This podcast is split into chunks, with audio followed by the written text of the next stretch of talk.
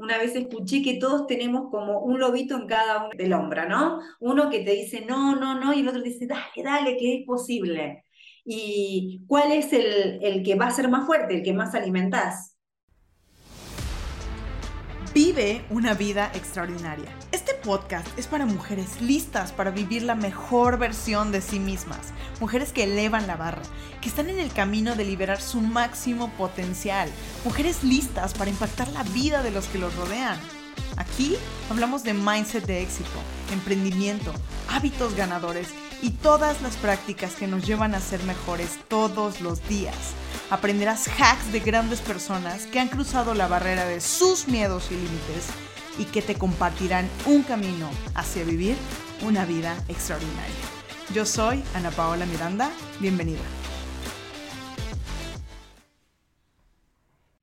Hey, ¿cómo estás? Bienvenida a este episodio de Vive una vida extraordinaria. La realidad es que estoy súper, súper contenta porque tuve conmigo a Karen Martínez. Ella es coach ontológico, locutora, equipo del presidente ejecutivo en una empresa de gran renombre en marketing multinivel y es creadora del programa Perder el Miedo y crear videos de impacto específicamente para ayudar a mujeres justo a eso, a crear videos que puedan impactar a su alrededor. En esta ocasión hablamos de la vulnerabilidad del líder, hablamos de la importancia de soñar para tener éxito y cómo crear tu versión para el futuro. Karen Martínez, la realidad es que es una mujer increíble, que se sale del molde, que se sale del promedio y que está haciendo cosas para vivir una vida extraordinaria. Así que espero que disfrutes tanto como yo esta entrevista con Karen Martínez. Y Karen, bienvenida a este episodio de Vive una vida extraordinaria. Hola Ana Paola, gracias por la invitación. Re contenta de compartir con vos un rato. Excelente. Oye, antes de que entremos como en materia, antes de que empecemos a platicar, porque la verdad es que tienes una un super background, me encanta. Eh, eh, estábamos leyendo de tu historia y la realidad es que tienes muchísima experiencia y mucho que contar. Pero antes de eso me gustaría entrar a este punto de la relación que hay con tus papás, porque me encantó, me encantó leer un poquito de, de, ti, cómo, cuál es la relación que, tienes con ellos. Y tienes una relación muy, muy profunda. De hecho, por ahí sé que estás construyéndoles una casa, ¿cierto? Tal cual. Bueno, la relación de con mis papás es una relación mutua de mucho amor. Eh, en realidad, creo que en toda la etapa adulta, de hecho, mi incorporación al mundo del emprendimiento tiene que ver mucho con eh, el amor que siento por, por mis papás. Y quizás hasta la profesión que elegí, que terminé desarrollando, que es de locutora, tiene que ver con el amor con, con mis papás, porque mm, yo recuerdo cuando estudié en locución, lo hice para, inicialmente, no digo que esté bien, pero fue así, para darle el título a mi mamá, porque yo había estudiado tres años abogacía, había dejado, y entonces solamente por eso lo hice. Y guardé el carnet de locutor. Cuando empecé a trabajar como locutora era porque estaban pasando ellos una situación económica difícil y pensé qué puedo hacer y por eso fui a pedir trabajo en una radio.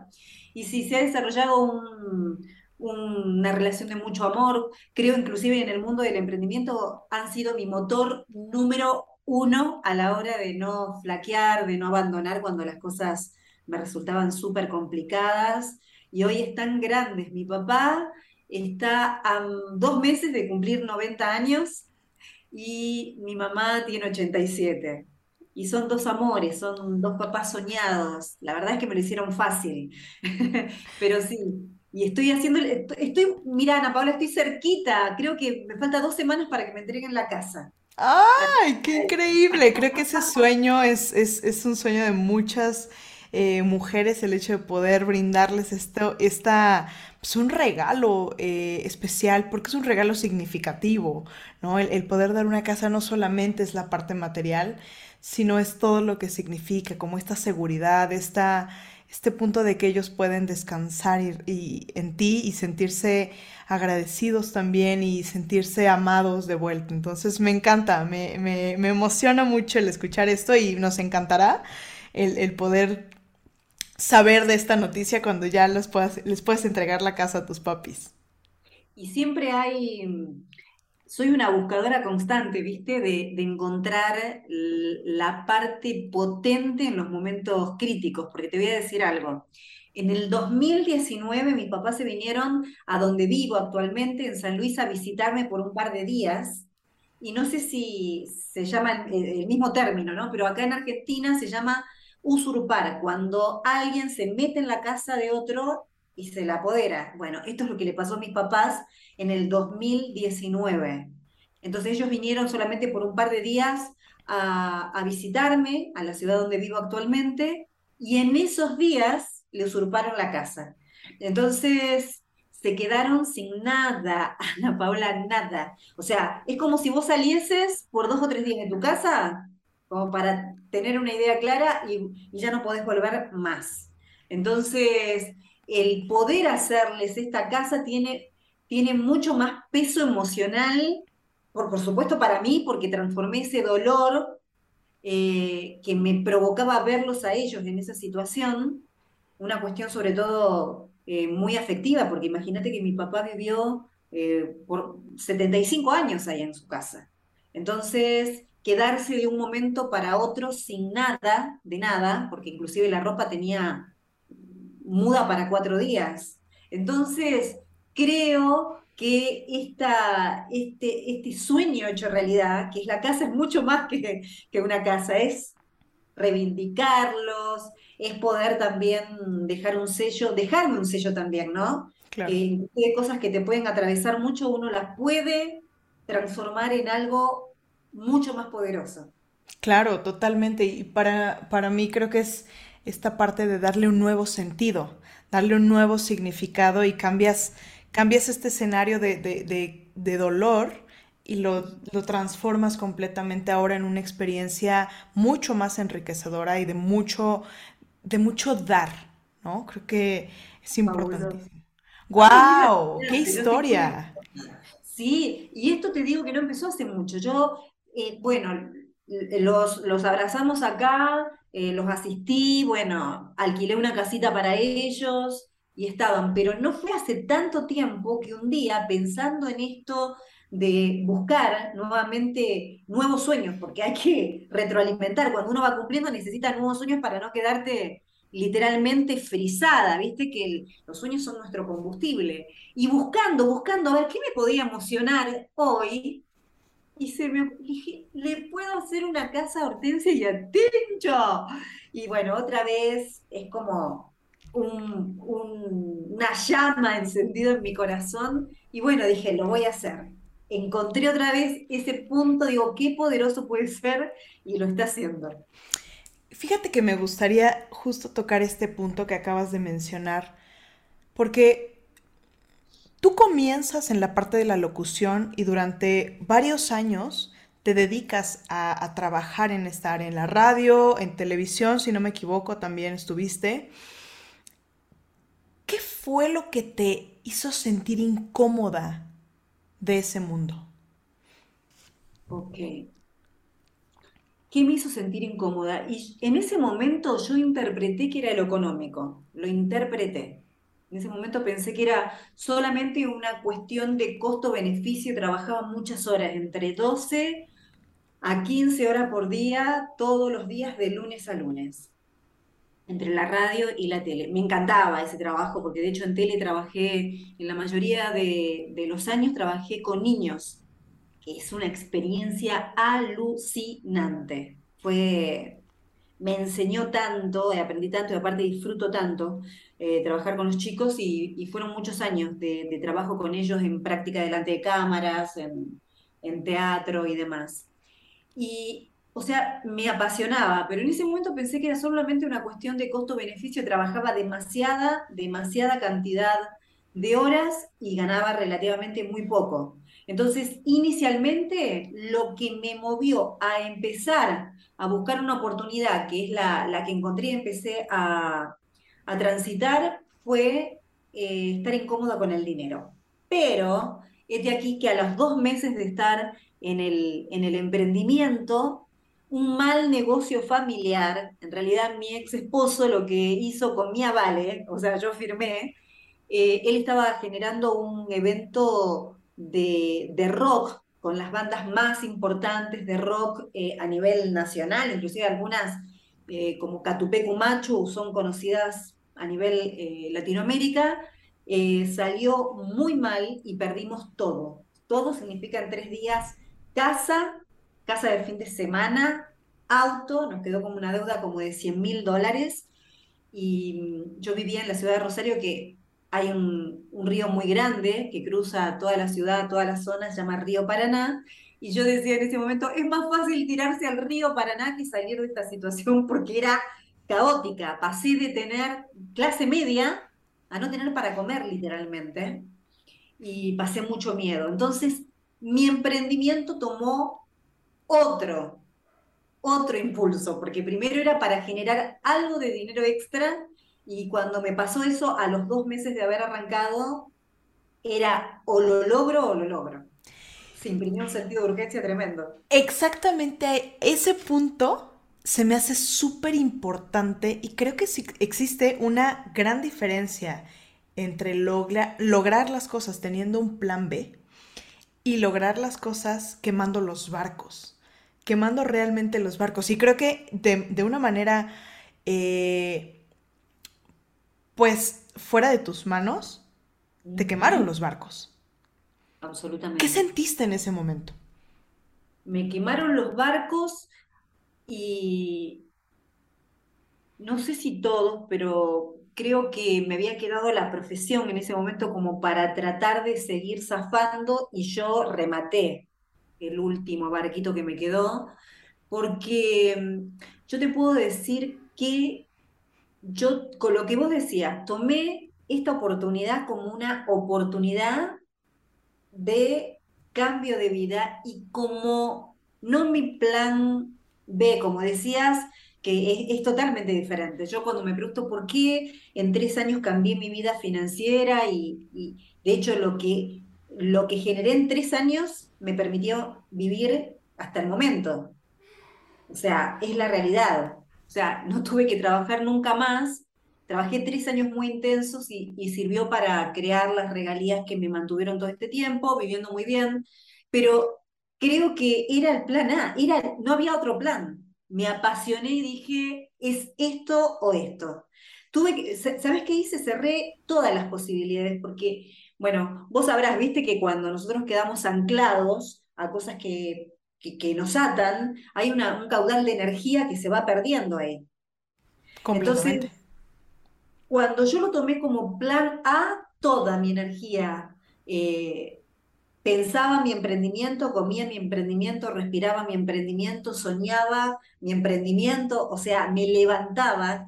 Cada día y cada hora había un solo objetivo que no era eh, subsistir ni, ni zafar, era ya que caí tan profundo, la voy a sacar del estadio. Era eso. Oye, y en este momento, a ver, vamos a, ponernos como en el tiempo. ¿Todavía seguías trabajando eh, como locutora? Sí, eh, trabajé hasta que quebré. O sea, yo me eh, tomé el emprendimiento, en dos meses eh, lo hice con ganas. Entonces, en dos meses yo había duplicado el ingreso que tenía como locutora. Y terminó quebrando. Entonces, ahí, por eso digo, quemé el último barco, dije, con un empleo no voy a zafar. O sea, con un empleo, ¿qué voy a hacer? Era una deuda muy grande. O sea, era, era realmente una situación muy difícil. Digo, si lo hago, lo tengo que hacer con un emprendimiento porque sí entendía que el emprendimiento eh, era la única posibilidad de generar ganancias mucho más altas en menos tiempo, si te iba bien. Entonces... Cuéntame un poquito de cómo, cómo fue este arranque, porque dices dos meses duplicaste. ¿Qué hiciste? ¿Qué? Porque bueno, vamos a platicar un poquito. Entraste el tema de redes de, de mercadeo, que al final es una forma súper potente de potenciar. Cuéntanos un poco de cómo es que te encuentras con esta oportunidad, cómo llega esta oportunidad a tu vida y cómo es que decides arrancar y tienes esta explosión en tus ingresos. Bueno, el, primer paso es que yo venía ya insatisfecha, venía buscando una oportunidad eh, de cambio, pero no sabía que existía, porque mi papá toda la vida trabajó como un empleado metalúrgico, entonces yo crecí viendo a mi papá, si necesitaba dinero extra, trabajaba horas extras, entonces yo no conocía otro modelo. De hecho, en ese momento no lo tuve presente, pero tenía un tío que había sido comerciante y que le fue muy bien, pero en la familia era el tío malo, mirá los anclajes, ¿no? Era un tío muy avaro, era un tío, mi papá era el bueno, ¿entendés? Mi papá de hecho lo ayudó mucho cuando este tío andaba mal y cuando él eh, logró eh, crecimiento y demás, realmente era una persona eh, muy avara, entonces ni siquiera se me ocurrió en mi mente pensar en la posibilidad de un emprendimiento. Entonces yo decía, ¿qué busco? Yo quiero trabajar menos y ganar más. Y por una causalidad, por ser locutora, los locutores leemos, leemos, leemos para llenar eh, horas en la radio y vi un aviso publicado. Que yo digo, mirá qué increíble, ¿no? Porque a veces uno cuando trata de contactar, con clientes, con prospectos, a veces busca frases y tratar de convencer. Acá hubo una palabra que hizo un anclaje emocional en mí, porque en el diario decía una palabra que decía insatisfecho. Nada más. Y, eh, y fue la misma palabra que acabaste de usar hace unos minutos. Dijiste, yo estaba insatisfecha. Tal cual. Porque me identifiqué el 100%. Y yo no sabía qué era, pero dije, quiero saber qué es. Dejé mis datos para recibir algo de información. En ese momento las redes, imagínate que no había WhatsApp, no existían las redes sociales. Recién eh, se enviaban algunos eh, correos electrónicos y en ese momento dejé mis datos, me mandaron un correo electrónico y yo lo recibí como una invitación personal y después vi que era como una lista de difusión que le habían mandado a varias personas. Y yo lo tomé como personal y fui a esa presentación sin saber lo que era, eh, porque ahí decía algo así como fiesta de batidos, que era una demostración. Y yo pensaba, fiesta de batidos, ¿qué me van a enseñar a hacer, eh, no sé, cócteles para un boliche? No sabía qué era. Pero también ahí, mira, ahí aprendí una lección, que cuando hay un deseo ferviente, uno se mueve. Claro porque nunca tenemos lo seguro adelante. Pero cuando hay un deseo ferviente, uno se mueve. Y me moví y conocí la oportunidad y yo nunca eh, había estado en, en, negocios, ni tampoco me gustaba estar con la gente. Yo era muy tímida, me consideraba muy tímida, muy tímida. Y la verdad es que me encantó la oportunidad. Dije, wow, me van a enseñar. Eh". Y bueno, lo empecé con mucho entusiasmo. Lo vi como una gran oportunidad y lo empecé con mucho entusiasmo. ¿Y qué hice? Trabajé apasionada. Eh, trabajé apasionada y creo que mm, si miro para atrás con el diario del día lunes, la palabra clave ahí fue pasión. Me apasioné.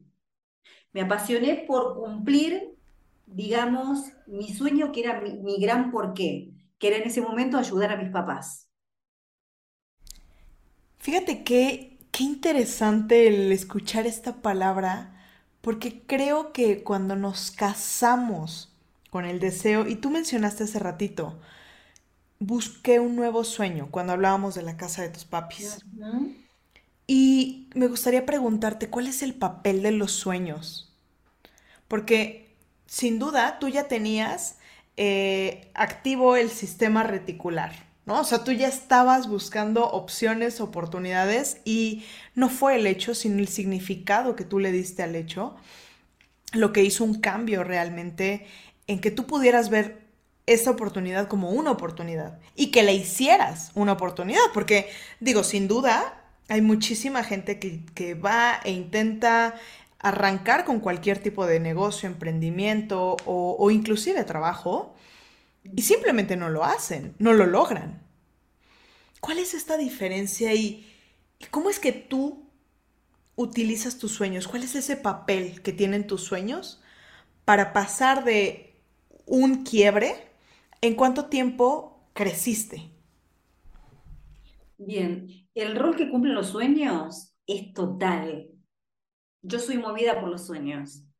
Es que una vez escuché una frase que dice, muchas personas eh, mueren a los 28 y siguen viviendo hasta los 99. Significa que eh, podés vivir toda una vida sin sueños y el sueño es lo que te mantiene entusiasmada por algo. Esto, viste, que te decía de los niños, quienes tienen posibilidad y la bendición de tener niños cerca saben, los niños viven metidos en la sorpresa, en, en esa ingenuidad maravillosa, ¿no? Que permite que, que cualquier cosa los sorprenda. Y creo que me ayudó mucho trabajar el tiempo que trabajé con niños que fueron como 15, 17 años, porque amo, amo esa simpleza. Creo que adopté eso para mi vida. Digamos, quizás al inicio era natural y después, cuando tuve decepciones en el mundo del emprendimiento y demás, decidí abrazar igual esa filosofía. Es decir, amo, eh, amo, amo ser crédula, eh, los sueños son los que me impulsan. Y creo en algún punto que soñar es como un don.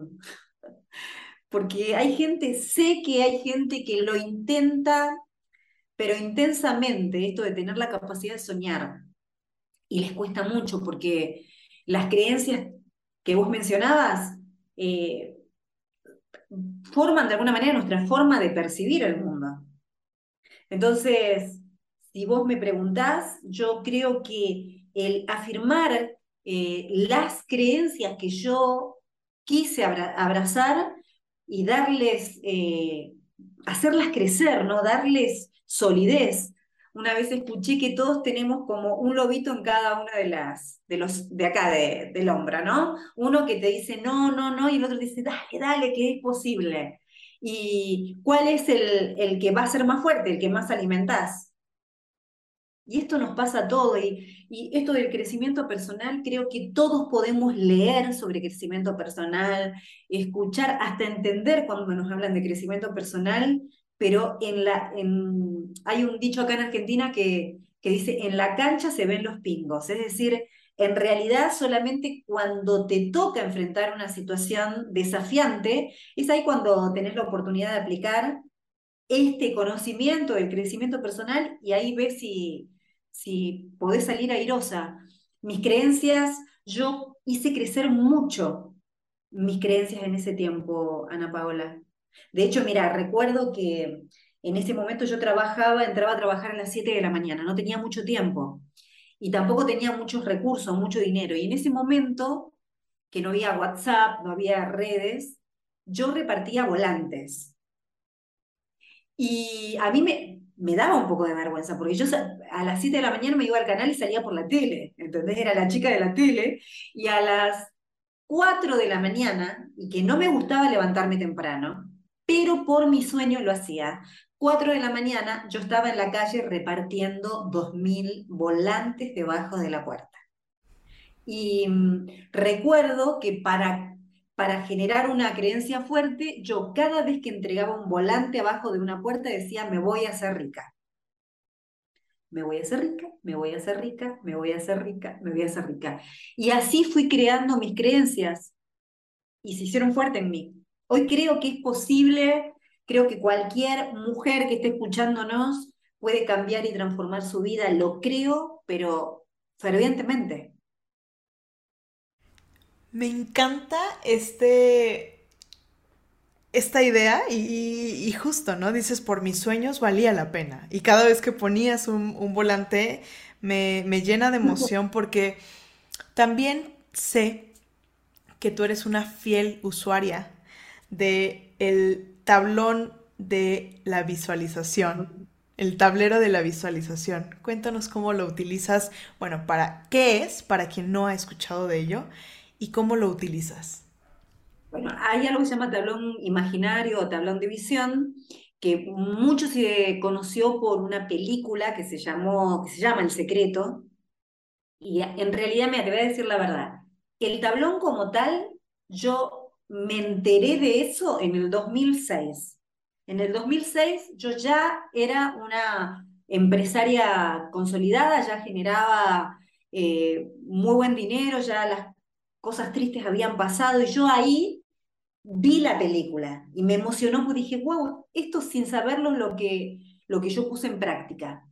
Pero algo que tiene que ver con el tablón, que hasta el día de hoy lo uso, pero que lo usé al comienzo de mi emprendimiento, es el visualizar tu historia de éxito. Esto yo lo cuento, le digo a las chicas, a los chicos que lo hagan, porque lo que me mantuvo creyendo que yo iba a llegar a donde quería llegar cuando las situaciones eran tan complicadas, yo dije, esto no es mío, esto lo escuché en un entrenamiento y dije, lo voy a hacer. Eh, este, este entrenador, un gran mentor que se llamó Jim Ron, eh, tuve muchas veces posibilidad de estar con él y una vez en mis comienzos él contó esto en un escenario. Jim Ron dijo, hay muchas situaciones actuales que no te gustan y tenés dos formas de transitarlas. Una, desde el sufrimiento, porque no son agradables. Y otra, como que estás documentando las escenas de tu película. Es decir, y yo dije, qué interesante, claro, porque si yo logro llegar a este nivel y a todo lo que significaba, llegar a este nivel del emprendimiento y demás, digo, si llego acá, nadie me va a creer que empecé allá abajo. Entonces, cada día o cada semana yo documenté un montón de información y eso me sacaba del papel de víctima y me ponía en el rol de construcción de historia. Y no es lo mismo. Yo les, propongo a las chicas que lo hagan. Si vos tenés claro dónde querés ir, documentar todo lo que no te gusta hoy. ¿Para qué lo vas a documentar? Para, e, es como una especie de tablón, lo vas a documentar para que cuando llegues a ese nivel que querés, puedas mostrar esas fotos, esos videos en los que nadie va a poder creer que, que vos estabas... Que así empezaste. Entonces lo que, lo que tú hiciste fue tal cual, vivías una situación que no te gustaba y tomabas nota, sacabas fotografías y lo ibas utilizando como para ponerte en este momento, porque en ese momento dolía, ¿viste? Pero lo documentaba, porque yo decía, esta va a ser parte de mi historia de cuando me haga equipo de presidente, que era el nivel que yo aspiraba a llegar. Yo voy a mostrar estas fotos. De hecho, fue así. Y, y realmente es así, porque mira, si nosotras nos visualizamos, ¿no? Ana Paola, Karen, dentro de dos años, estoy segura que si nos pondríamos a charlar tenemos metas y sueños muy precisos. Ok, imagínate, no sé, dentro de dos años, en un lugar soñado, en una avenida principal en, o en un restaurante súper exclusivo en Nueva York, las dos charlando, y poder postear una foto de ese momento, quizás como grandes amigas, y decir, pensar que en el 2022 estuvimos conociéndonos en... Entonces, literalmente, todo toma un sentido diferente. Y así lo hice. Creo que eso me fortaleció. Yo era, eh, me sentía como un pollito mojado, Ana Paola. Realmente que mientras caminaba tenía mucho miedo, pero trataba de aplicar esto porque lo escuchaba de personas que tenían el resultado que yo deseaba tener. Fíjate que me, emocionó mucho escuchar esta parte que, que, te decías, yo voy a mostrar estas imágenes, porque personalmente es una de las cosas que yo siempre menciono, cada vez que me, me topo con algún problema o alguna situación, porque para mí realmente el hecho de soy una empresaria, voy a tener problemas y simplemente se trata de ir teniendo mejores problemas, ¿no? O sea, ya, ya, no tienes problemas pequeños, vas teniendo mayores problemas, mejores problemas, mejores opciones de resultados. Y justo es una de las cosas que yo siempre platico y siempre menciono cuando me enfrento con una situación, es, esta es una historia para el stage, esta es una historia para el stage, ¿no? O sea, es, es vas haciendo tu tu repertorio de historias para el futuro, para tu futuro yo. Y me encanta perfectamente, resueno muchísimo con, con esto que, comentas. Y me gustaría, ahorita que... Dime que te diga, Jim Ronza que decía, acá decía, no pidas menos problemas, pedí más habilidades. Así es. Y nosotras que trabajamos con, con, personas hermosas y trabajamos con mucha comunidad de mujeres, cuando resolvemos un problema en nosotros, estamos teniendo el antídoto para darle solución a miles de mujeres y personas, Ana Paola. Entonces, el problema y el querer solucionarlo, encontrar una solución, tiene un propósito mayor, no es para nosotras nada más. Completamente, completamente coincido con esto. Y aquí me gustaría justo empezar a hablar de cómo es que empiezas tú a desarrollar este emprendimiento, porque ya estabas en este lugar con toda la pasión, con todas las ganas, pero tomaste acción. O sea, no fue solamente el decir quiero empezar a, cambiar mi vida, sino tomaste acción. ¿Cómo fue encontrarte con esta historia de una persona que no había tenido dentro de su historia familiar este ejemplo y empezar a crearlo? ¿Cuáles fueron estos retos con los que te topaste? Bien, en principio te cuento que tuve muy claro los puntos claves que necesitamos trabajar para procesar este caminito. Estoy acá y quiero acá. Lo tuve muy claro. De hecho, es lo mismo que empecé a aplicar ahora cuando fue post pandemia para dar a luz lo, lo siguiente que quería eh, hacer. Em, y es, número uno, el tema de mi imagen personal. Es decir, hay una frase que dice finge hasta que lo logres, pero no fingir de mentir, sino fingir en, el, en, el, la traducción en inglés cuando se traduce bien, tiene, tiene más que ver con el fingir de un actor. Sí, con fake it, ¿no? O sea, o modélalo hasta, lo, hasta que lo logres. Exactamente. Entonces, em, a veces creemos que tenemos que convencer a otros, a nuestros clientes, a nuestro equipo, y en realidad a la única persona que tenemos que convencer es a nosotras mismas. Es lo único, porque el, el boicot va a venir desde acá y la fortaleza que te va a impulsar va a venir de acá. Entonces, eh, todas, yo siempre le digo a las chicas, todas hemos vivido cuando nos queríamos comprar algo, una cartera, un par de zapatos, y, no podíamos, buscamos la vuelta y lo hicimos de todas maneras. Porque si algo sé, cuando las mujeres queremos algo, se nos pone en la cabeza, lo terminamos haciendo. Entonces, qué bárbaro poder usar este recurso no para caprichos, sino para cosas que pueden ser trascendentales en nuestra vida. Y yo creo que eso es un poder muy, muy fuerte que tenemos los seres humanos.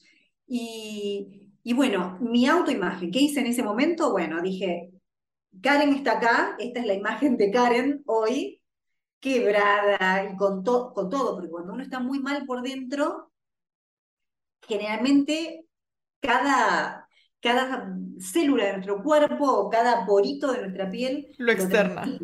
totalmente. Entonces dije, bueno, me, me, siento así, estoy así porque estaba totalmente quebrada, no tenía para comer. Yo te cuento que yo empatizo mucho con la gente que quiere salir de las malas o que está en una situación muy apremiante, porque yo a mí no me la contaron, yo pasé hambre, yo sé lo que se siente desear mucho, mucho comer y no tener para comer. Y esa fue la situación que a mí me pasó. Entonces, yo dije, bueno, esta es la situación de Karen. ¿Cómo se vería Karen si ya lo hubiese logrado? Esa es una pregunta que decía, y yo me, me respondía, bueno, Karen estaría con el cabello limpio, no, se lo vería eh, eh, grasoso, se lo vería impecable, se la vería maquillada, se la vería con mucha sonrisa porque está feliz de la vida que construyó, se la, veía, se la vería con tacos, se la vería arregladita, se la vería en forma. Ok, número uno, me hice un plan para verme exactamente así.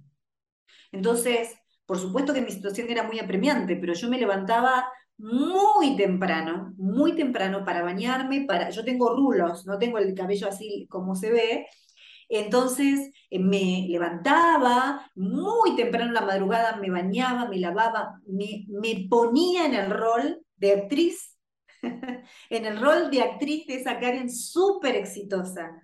Y, y sonreía cuando tenía, todo el tiempo tenía ganas de llorar, pero sonreía todo el tiempo y esperaba volver a la noche.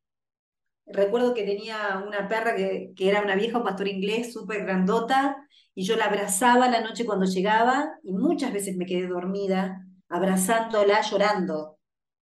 Muchas noches, muchas, pero muchas noches. Y el otro día Me levantaba, me cambiaba y salía a repartir los volantes. Entonces, mi imagen personal fue el punto número uno que trabajé. Cero tolerancia, con ganas, sin ganas. Yo me tenía que ver como un millón de dólares. Cero tolerancia. El punto número dos, hacerme un plan de trabajo. Y yo dije, si tantos años trabajé en un empleo, acá seguramente pueden estar escuchando muchas personas que tienen su empleo. Bueno, en un empleo no, no vamos cuando queremos ni hacemos lo que queremos. Entonces dije, bueno, me voy a autoemplear y agarré una agenda y, y, me marqué en este horario esto, en este horario este, en este horario esta. Va a ser mi mejor amiga y va a ser mi más exigente coach, la agenda. Porque cuando vos estás en una situación complicada o en una situación muy cómoda, que son los dos puntos más peligrosos, cuando estás muy cómoda, en el 2003 estuve muy eh, incómoda y después a partir del 2007 estuve demasiado cómoda y fueron dos momentos muy peligrosos.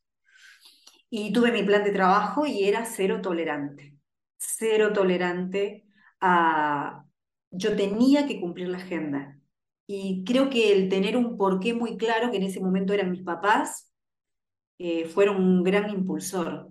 Porque yo decía, si yo decido no salir, si yo decido no hacer lo que tengo que hacer, eh, yo me imaginaba como frente a frente a mis papás diciéndoles, ustedes no valen la pena, no valen el esfuerzo de que salga.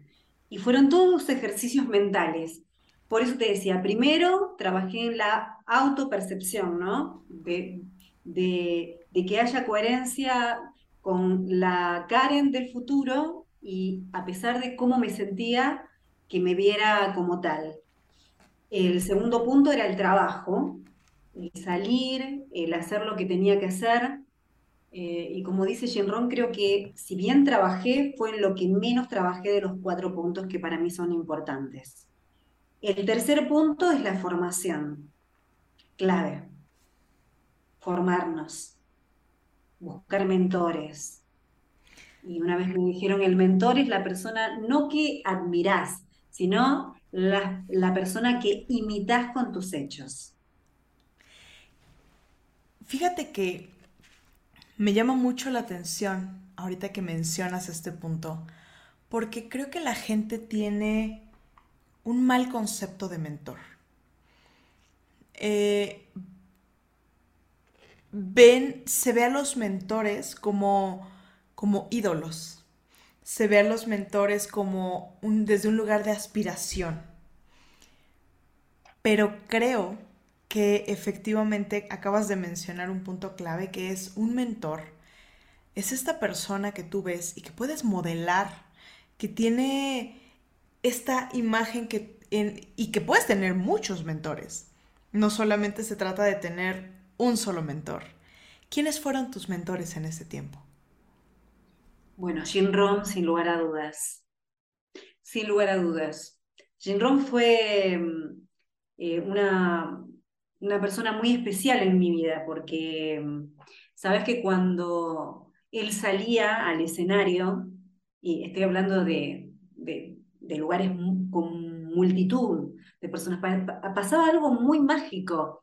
Él no, no tenía una personalidad eh, de presencia eh, sí fuerte, porque era fuertísimo, él pisaba el escenario y todo el mundo eh, callaba y lo escuchaba, pero él no gritaba, él no levantaba la voz, él hablaba con, con era el abuelo, ¿entendés? Era, era tu abuelo diciéndote y podíamos estar dos o tres horas escuchándolo sin nadie se levantaba ni para ir al baño. Eh, Sí, Jim Ron, sin lugar a dudas, conecté con él mucho porque él era amor, él era amor. Sabes que él salía al escenario y, firmaba autógrafos, ¿no? Y una particularidad de Jim Ron es que cuando terminaba de firmar autógrafo hasta que se iba la última persona que estaba adelante pidiéndole un autógrafo la, sencillez, ¿no? La sencillez, la humildad de, corazón realmente. Sí, Jim Rohn fue mi gran maestro. Eh, Y después tuve dos eh, mentores más, uno que se llama Eduardo Salazar, que, que bueno, es, fue un distribuidor muy exitoso en la compañía, pero él era como mi coach duro, ¿no? Él era, tenía una personalidad muy sabia, pero muy opuesta a Rohn.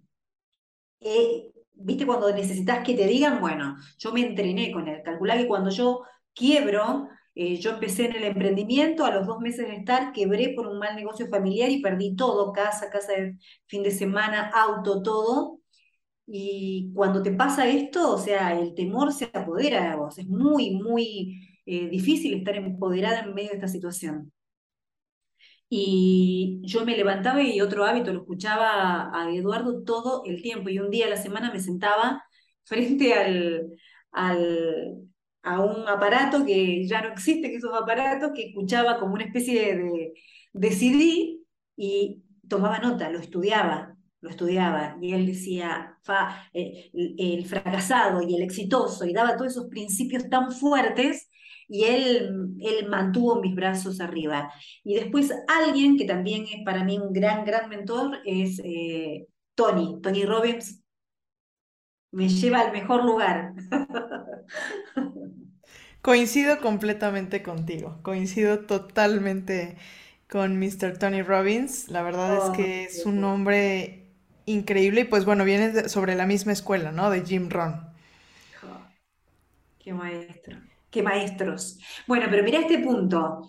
Eh, la vuelta de tuerca acá es cuando me dijeron que, viste, cuando decían, ay, yo, mi mentor es tal persona, ¿y por qué no tengo resultado? dicen algunas emprendedoras.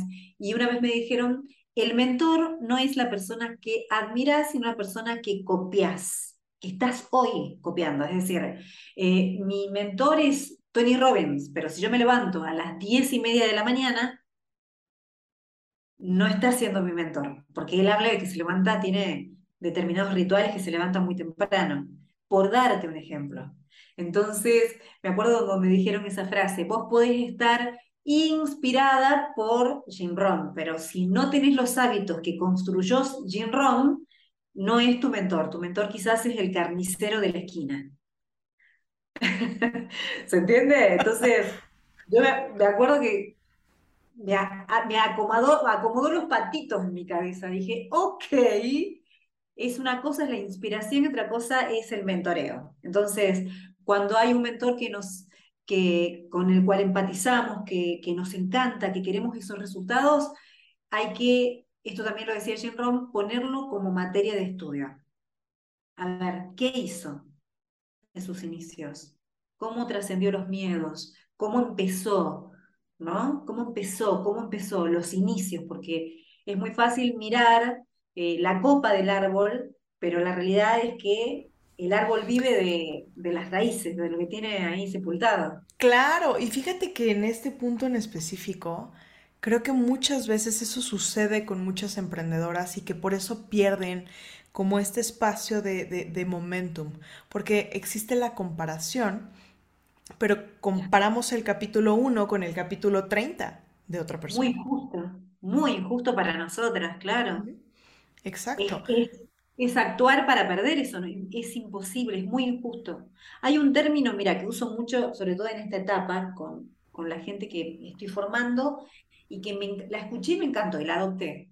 Cuando uno dice, yo soy mala en esto, soy mala en esto, viste que a veces somos muy crueles con nosotros mismos. Entonces, yo digo, hay que reemplazarlo por soy nueva en esto. Soy nueva. estoy mirándome desde un espacio de mucha más amorosidad. Soy nueva porque nadie le pediría a un niño de cinco años que pueda resolver, no sé, fórmulas matemáticas que lo va a hacer en la facultad, nadie le pediría. O, no le pediríamos a un niño que es la primera vez que está intentando caminar y cuando se cae decirle, no, tú eres malo para esto, ni lo vuelvas a intentar, ¿no? Y creo que, fíjate que esta palabra que mencionas de, en lugar de vernos como soy malo a soy nuevo, nos pone desde este lugar de posibilidad en lugar de bloqueo. Claro. Es que mira, eh, El multinivel me dio mucho y el multinivel me dio también mucho aprendizaje en cuanto al liderazgo, al liderazgo del que quiero y abrazo y el liderazgo que no quiero. Es decir, pude percibir, ¿no? ¿Y, ¿Y por qué digo el multinivel? Porque entras en contacto con muchísima gente. Entonces percibí esos dos mundos y está buenísimo porque vos decís, esto no lo quiero y existe, y esto sí lo quiero. Y, y ver, verte con ojos de posibilidad también te da el, de alguna manera el don de poder ver a otros con ojos de posibilidad. Porque si nosotros somos, de alguna manera, nos golpeamos demasiado, tarde o temprano, si nos maltratamos a nosotras en el proceso, lo vamos a terminar traspasando a las personas que amamos inclusive, pero pueden ser nuestra familia, puede ser en el mundo del emprendimiento, al equipo, a, las personas con las cuales trabajamos. Entonces, ¿dónde comienza todo? En nosotros, en nosotras. Ahora, Karen, cuéntame cómo, cómo fue este proceso de convertirte en una líder. Porque si bien es cierto, tú venías de esta familia en la cual eh, no, había ah, no habías visto este emprendedurismo, ¿cómo te conviertes? ¿Cómo pasas a convertirte en esta Karen que trabajaba para un empleador y que no solamente ella tiene éxito en su emprendimiento, sino llevas a otros ahora a ganar? Bien, en principio, nací en una familia muy pobre, ¿eh? muy pobre. Yo soy nacida en una ciudad, en Rosario, que es, creo que el barrio más peligroso de la ciudad de Rosario. O sea, complicadísimo. Y mm, la mayoría o todas mis, las que eran mis amigas, de hecho mi hermana también, siguen viviendo en el barrio. Entonces, el comprender que no importa de dónde, dónde naciste, es lo que decidas para tu vida, ¿no? Y para mí el amor ha sido un gran conductor, ¿viste? Eh, a lo largo de mi vida. Pero si vos me preguntás cómo me convertí en líder, yo creo que uno se va haciendo líder. Y, a veces es como una palabra medio, ay, soy líder, pero en realidad el, el líder es una persona que abre caminos para, para la gente que viene detrás. El líder es el que da el ejemplo. El líder es el, eh, el, punta de lanza. Está en, primera fila, en la zona de mayor riesgo. Y es el que, fíjate que, acabas de mencionar algo y, y, acabo de recordar, justo, es un lugar de servicio. Absolutamente.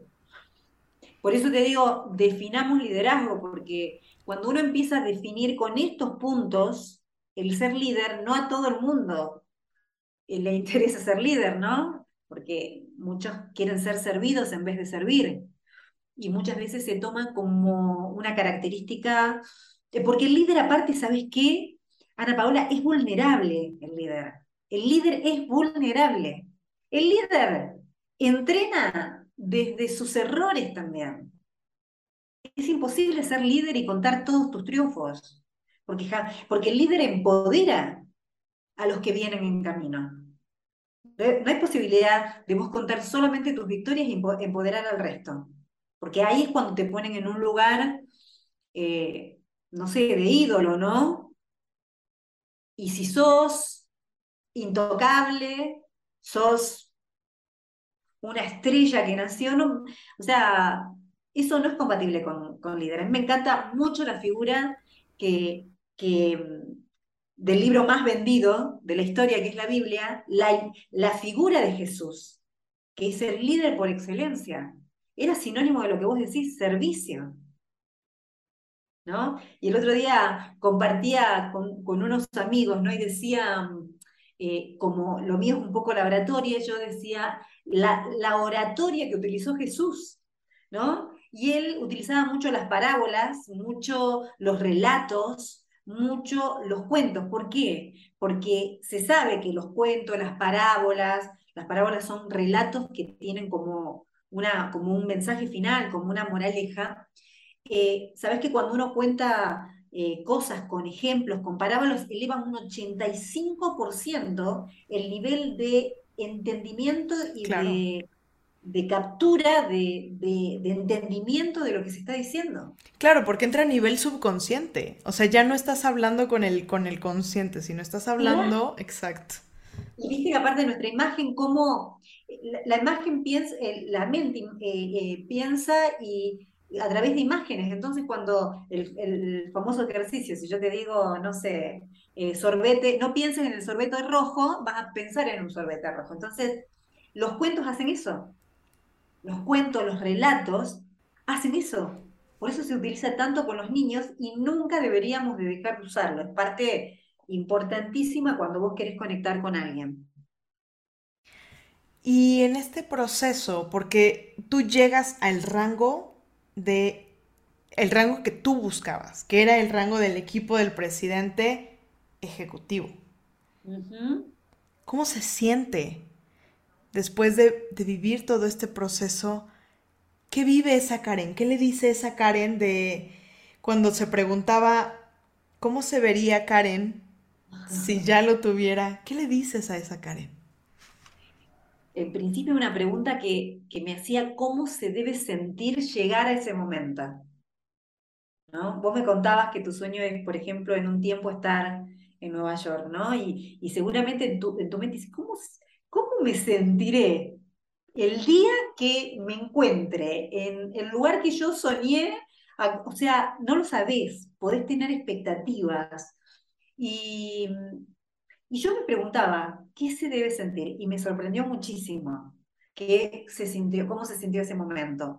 Porque yo pensé que, no sé, iba a sentirme eh, como fuegos artificiales. Me explico, llegar definitivamente en ese lugar, porque aparte fue un, momento muy mágico, habían invitado a mi familia, estaban ahí mientras yo recibía el reconocimiento, como muy, muy guau, ¿no? Y en realidad, te cuento qué me pasó, eh, e, en, principio, siempre que tuve un reconocimiento de ese tipo, eh, no tengo una, una, foto como la gente. Estoy en todas con el maquillaje corrido. lo viví a flor de piel, fue increíble. Y lo que pasó por mi cabeza cuando llegué a ese nivel, te prometo que fue así, fueron todas las circunstancias difíciles que pasé en mi vida. Y solamente decía, gracias Dios por haber seguido, por no haber se me pone la piel de gallina, pero porque es real. Decía, gracias Señor por no haber abandonado, porque hay momentos en que tenés ganas de abandonar. Está tan cuesta para arriba que crees que es una ilusión. Y yo decía, ay, gracias ese día que hice esa llamada, gracias ese día que, que caminé 30 cuadras eh, porque los inicios fueron durísimos, fueron durísimos. Y, mm, y solamente pasó en mi mente, fue un momento de tremenda emoción y mi corazón estaba lleno de gratitud y de amor y pasó por mi mente únicamente todos los desafíos, los momentos difíciles, los momentos difíciles, los momentos difíciles, y fue un momento único. Así que yo permanentemente vuelvo a la Karen de, del momento de quiebre, ¿viste? Cuando quebré y no tenía ni siquiera para comer, cuando tuve que entregar mi casa, cuando, cuando perdí todo, cuando esa situación tan... Yo viajo muchas veces, tengo un, un gran recurso allí, porque me prometí nunca más olvidarme qué me sacó de esa situación. Claro, porque al final de cuentas mencionábamos hace ratito, ¿no? Eh, el hecho de que, hay dos formas por las cuales nos movemos, por dolor o por motivación. Entonces creo que, que esta parte del recurso de regresar a ese lugar de nunca más voy a estar así, es importantísimo para lo que mencionabas hace ratito de buscar nuevos sueños tener nuevos porqués, tener nuevos motores, porque si bien es cierto, fíjate que una de las cosas que yo analizaba eh, justo en este tiempo de pensar qué, se, qué vas a sentir, tenemos muy idealizado el fin, tenemos muy idealizado el objetivo, pero la realidad es que si nosotros pensamos en algún hecho que hayamos vivido en el que alcanzamos un sueño que deseábamos, la emoción de ese sueño duró poquito, pero es disfrutar el trayecto, es disfrutar todo el proceso hacia llegar a ese punto, porque idealizamos el momento del, del, éxito o de lo que vemos como la representación del éxito. Pero es todo el camino lo que tenemos que ir disfrutando y haciéndolo placentero no solamente esos cinco minutos de...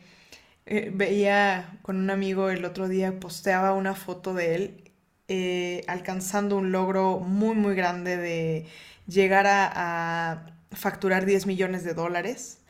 Y decía, así se ve mi, mi éxito de la noche a la mañana después de 12 años.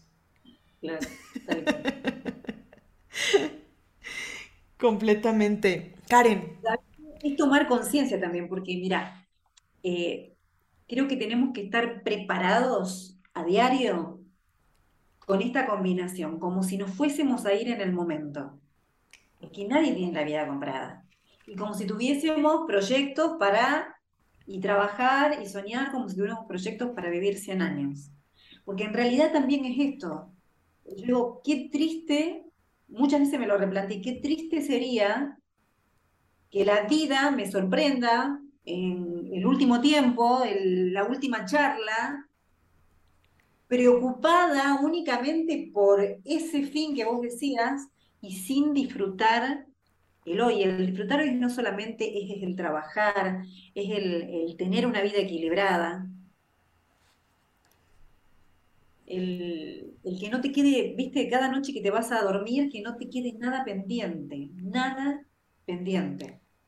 Decirle te amo a quien le tengas que decir, esas cosas no, pueden pasar en, eh, de día, eh, digamos, no puede, no puede pasar a otro día sin que hagas lo importante, la importancia de lo urgente y lo importante, ¿viste? Pero nadie tiene la vida comprada, entonces lo único que tenemos es el hoy.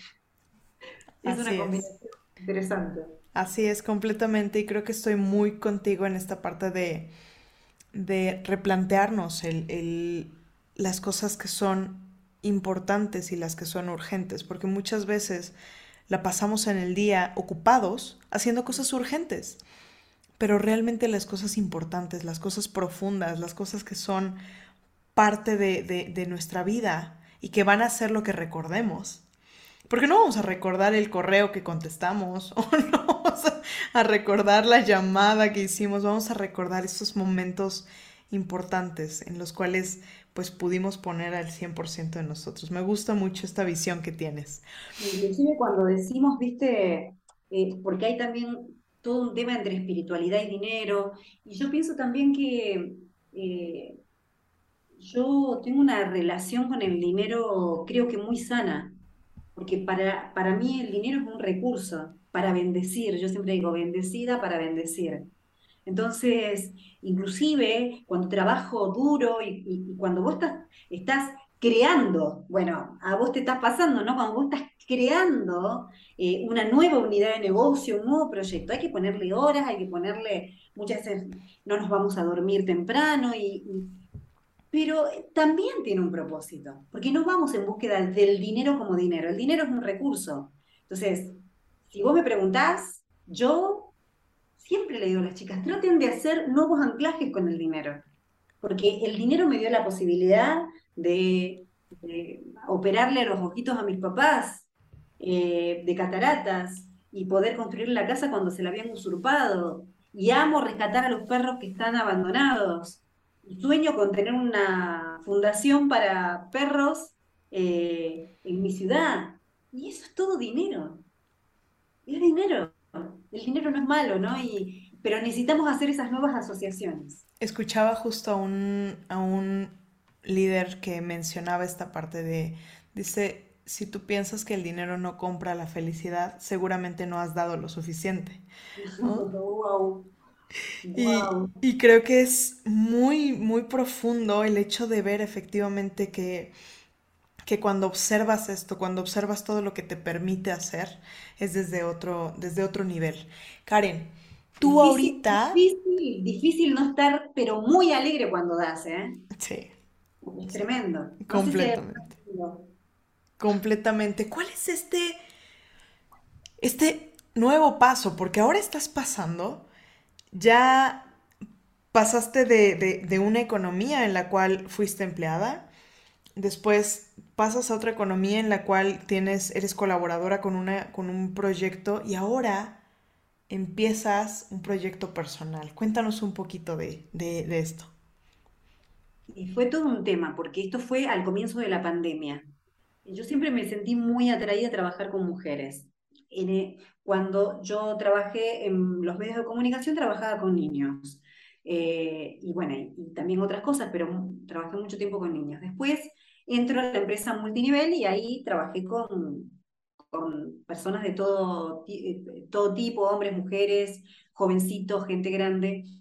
Pero cuando comenzó la pandemia, eh, la realidad es que eh, me replanteé, no sé, porque vino como un momento de, replanteo, creo que nos pasó a muchos de nosotros, y viví un momento de unos cuantos meses de estar evaluándome, porque yo tenía mucho deseo de hacer eh, algo nuevo, no sabía bien qué, pero al mismo tiempo decía, ¿cómo voy a hacer algo nuevo, diferente al multinivel?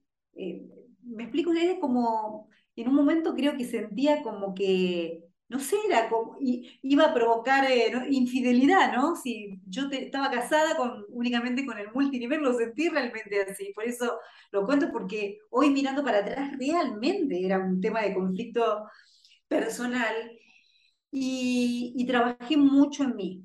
Y hice todo este trabajito que yo muchas veces le pido a, a mis alumnos que hagan, ¿no? que es poder escarbar en uno y encontrar eh, tus nuevas y renovadas pasiones. Y cuando escarbé, hice, compré cursos, eh, me puse en faz, pero muy, muy aprendiz.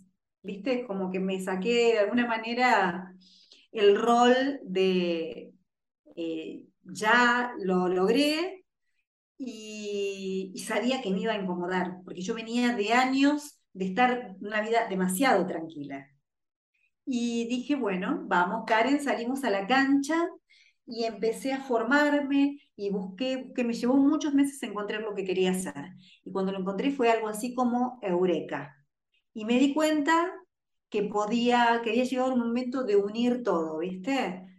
eh, toda mi experiencia en los medios de comunicación y en el trabajo con los niños, que yo, para mí ya estaba eso, había quedado en la historia. Traerlo nuevamente acá, eh, unir toda mi experiencia que viví en el multinivel de entrenamiento, eh, de trabajo con equipos de trabajo, de, haber viajado a muchos lados, de dar eh, entrenamientos en salas enormes. toda esa experiencia y abrir una nueva unidad de negocio que fue eh, trabajar con emprendedores en el área de la oratoria, pero oratoria no para no decir muletillas, oratoria para poder conectar con el otro, oratoria para que puedas sacar tu voz, porque cuando nosotros tenemos miedo a hablar en público, miedo al exponernos, no es simplemente porque vamos a poner nuestro rostro. Hay, hay anclajes y miedos internos de inseguridad que nos tienen atados y la, la, plasmamos en eso, pero no está solamente en eso, debe estar en todas las áreas de la vida. Y bueno, y empecé a trabajar en eso y dije, wow, y empecé, Ana Pao, a apasionarme. Y empecé a transitar un camino que te digo, yo lo comparaba y yo dije, Volví al 2003 al apasionamiento cuando entré al multinivel. Eh, entré a ese mismo nivel de pasión. Hace ya dos años y medio que me levanto todos los días con unas ganas, porque tengo cosas para aprender y cosas para hacer.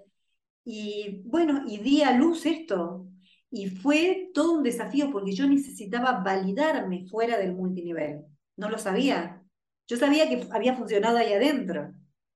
Sabía que había gente que me quería, gente que me valoraba, gente que aprendía de mí, pero no sabía si fuera lo que yo podía aportar, podía servirle a la gente. Hasta que no sacás.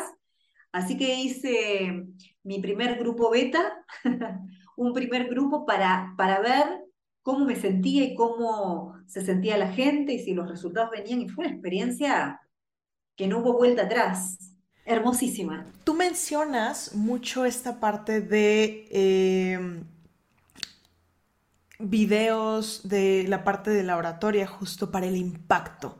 Cuéntanos desde dónde viene esta parte de, del impacto, porque digo, sin duda eres una mujer con muchos resultados, pero ¿por qué enfocarse en el impactar? Bueno, el video eh, tiene que ver nada más que por el tema de que hoy los emprendedores necesitamos visibilidad. Las redes sociales, o sea, son una ventana que si tenés algo para contar, un mensaje para dar, un producto que puede ayudar al otro, un servicio que puede ayudar al otro, es, o sea, como nunca antes en la historia. Es una ventana impresionante. Y si vos te preguntás eh, en la última semana si leíste más o miraste más videos, seguramente lo que hiciste fuiste a ver más videos. Entonces, la es por eso que los emprendedores es importante que hagamos videos para las redes sociales, para que nos mostremos en videos, genera eh, confianza, credibilidad. Ya está demostrado que la gente no le compra a logos, sino son personas que le compran a personas. Por eso la importancia, porque la visibilidad es mayor y el nivel de confianza que generas en el otro es mucho mayor. Ahora, la palabra impacto, porque yo creo que todos, mira, yo digo, nuestra historia, todas nuestras historias, hoy te conté algo de la mía y vos me contaste antes de empezar algo de la tuya. No importa quién esté escuchando, todos tenemos una historia que podría ser una película de Hollywood, todos. Entonces, no hay una historia buena o mala, hay malos, malos guiones. Entonces, el impactar tiene que ver con entender que no hay estrellas y estrellados, que si nosotros podemos concentrarnos en que tenemos algo para decir, tenemos una historia para ser contada. Porque a veces pensamos, tenemos que lograr grandes cosas para eh, ser dignos de ser contada nuestra historia. Y yo muchas veces hablo inclusive con mamás la vida de una mamá, por Dios. Yo no soy mamá y yo las miro y las veo como heroínas. Las veo como heroínas y mira que amo a los niños, pero yo siempre estaba un, rato y después se iban con los papás, ¿no? Y cuando estaba, estaban mis sobrinos pequeñitos, terminaba pero de cama.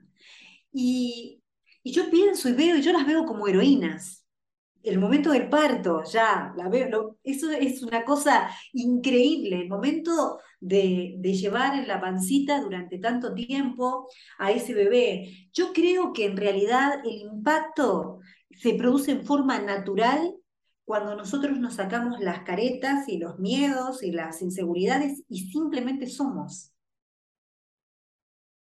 Es que vinimos a esta, a esta vida, no, no podemos haber venido a esta vida solamente para comer, para dormir, para trabajar y después morir. Vinimos para impactar. Esta es una creencia muy fuerte mía. Entonces, cuanto más rápido puedas descubrir cuál es tu historia que necesita ser contada y a qué público necesitas impactar, no solamente vas a sentir que estás viviendo una vida de propósito, sino que el impacto hacia otros es algo que va a fluir en forma natural. Porque nunca impactamos desde la careta, impactamos cuando somos. Somos nosotros. Me inspira mucho esta última frase que mencionas, porque creo precisamente que yo me siento en ese lugar. Me siento en este lugar como quitando las capas, quitando estas capas como aceptando mi historia y encontrando el motivo de esa historia. Entonces resueno muchísimo con, con esto que mencionas, Karen. Me, me, encanta. Y creo que de verdad esta entrevista ha sido súper, súper enriquecedora. Y me gustaría cerrar con cinco preguntitas. Son cinco y el bonus. Unas preguntitas especiales que son para contestarlas en una frase o eh, en una frase corta o en una palabra. ¿Vale? Ok, vale. ¿Qué es algo que antes valorabas y que hoy ya no?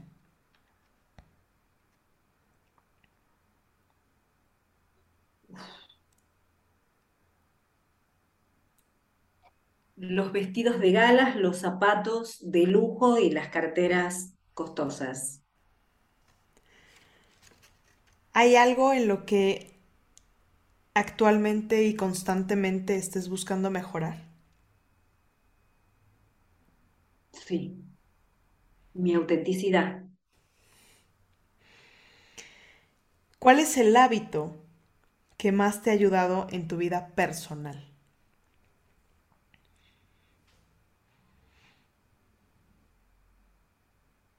Mm.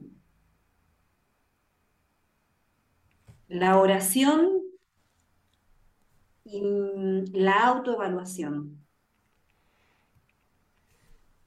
¿Cuál es el hábito que más te ha ayudado en tu vida laboral?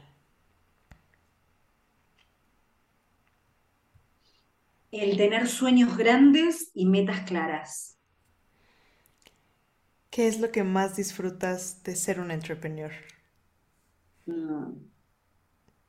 El compartir.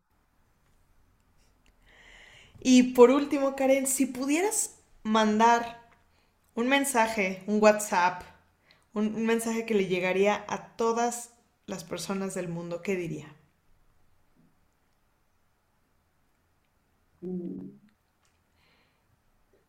Diría, Dios te ama y te dotó de todo lo necesario para que logres tu propósito. Qué bonito, qué bonito, me gusta mucho. Karen, eh, esta entrevista ha sido riquísima, de verdad me encanta la profundidad con, con, con lo cual conversamos. Creo que quedaron también cosas eh, por ir descubriendo también de tu historia, de tu vida, que me encantará en algún otro momento volver a, coincidir para compartirlas. Eh, ¿Te gustaría decir algo más para cerrar, algo más que te gusta, que quisieras compartir? Simplemente decirles que, mm, que el miedo nos aleja de nuestro propósito, que me, me gustó mucho este concepto que dijiste vos de nuestra versión del futuro, ¿no? Que, mm, que si nuestro yo del futuro viniese ahora y nos tendría que decir eh, algo, nos diría, no temas y avanza, no temas y avanza, porque creo que a veces nos, nos enamoramos o idealizamos, como vos decías, y nos parece imposible, como somos, llegar a un lugar de estrellato. Pero eh, lo hicieron de un paso a la vez, aún con miedo. El no temas no es para que no tengamos miedo, es para que nos demos fuerza y avanza. De un paso a la vez se llega a la cima. Completamente. Y para cerrar un poquito esta, esta última entrevista, tú tienes un, un tema en el cual hablas acerca de los miedos. Y mencionando esta última frase, o retomando esta última frase, ¿cuál es el papel que tú piensas que tiene el miedo en un emprendedor? Es un rol importante porque el, el miedo tiene muy mala prensa, en realidad, porque el miedo eh, puesto en el estante correcto es genial, porque el miedo lo que hace funciona como prevención, como, como eh, eh, para evaluar, ¿me explico? Si no, uno se pondría de novio con cualquiera, se casaría con cualquiera, eh, sin miedo cruzaríamos las avenidas sin mirar el semáforo, compraríamos cualquier tipo de curso, seguiríamos a cualquier tipo de mentor. O sea, el miedo nos hace en algún punto selectivos. Eh, y hay una frase que una vez escuché que me encanta, ese miedo que hay dos tipos de miedo, ese miedo que te ayuda a elegir mejor y está el miedo que te paraliza. Ese, si se le podría poner un mote, sería el miedo malo, ¿me explicó? Y la estrategia que yo he puesto en práctica conmigo y que siempre le digo a la gente, no esperes eliminar al miedo. Al miedo, ¿sabes qué tenés que hacer? Tenés que invitarlo a tu caminata, que te acompañe a la caminata. Y mientras vos caminás, va a llegar el momento en que el miedo se va a cansar y te va a decir, seguí solo, te espero acá. El miedo y las preocupaciones, decía Jim Rohn, que son como falsas publicidades pintadas en nuestra mente. Del otro lado del miedo están tus sueños. Y la gran fórmula que siempre eh, les digo que a mí me sirvió y que quizás ojalá que les pueda servir, nunca me enfoqué en el miedo, en eliminar el miedo. Y la fórmula es, agranda lo máximo tus sueños y por ende el miedo se va a hacer pequeñito. Entonces, la clave es sueñen sueños grandes. Donde pongan su atención es justamente lo que va a tomar gran dimensión. Y la mirada tiene que estar en los sueños, no en el miedo. Muchísimas gracias, Karen, por esta última frase. Creo que cierra con broche de oro esta entrevista. Mil gracias. Hey, espero que la entrevista te haya gustado tanto, tanto como a mí. Fue una historia inspiradora y recuerda, suscríbete al podcast para tener más historias como esta. Cuéntame en la reseña qué fue lo que más te inspiró, qué fue lo que más te motivó y nos vemos en el próximo episodio. Que tengas un día extraordinario.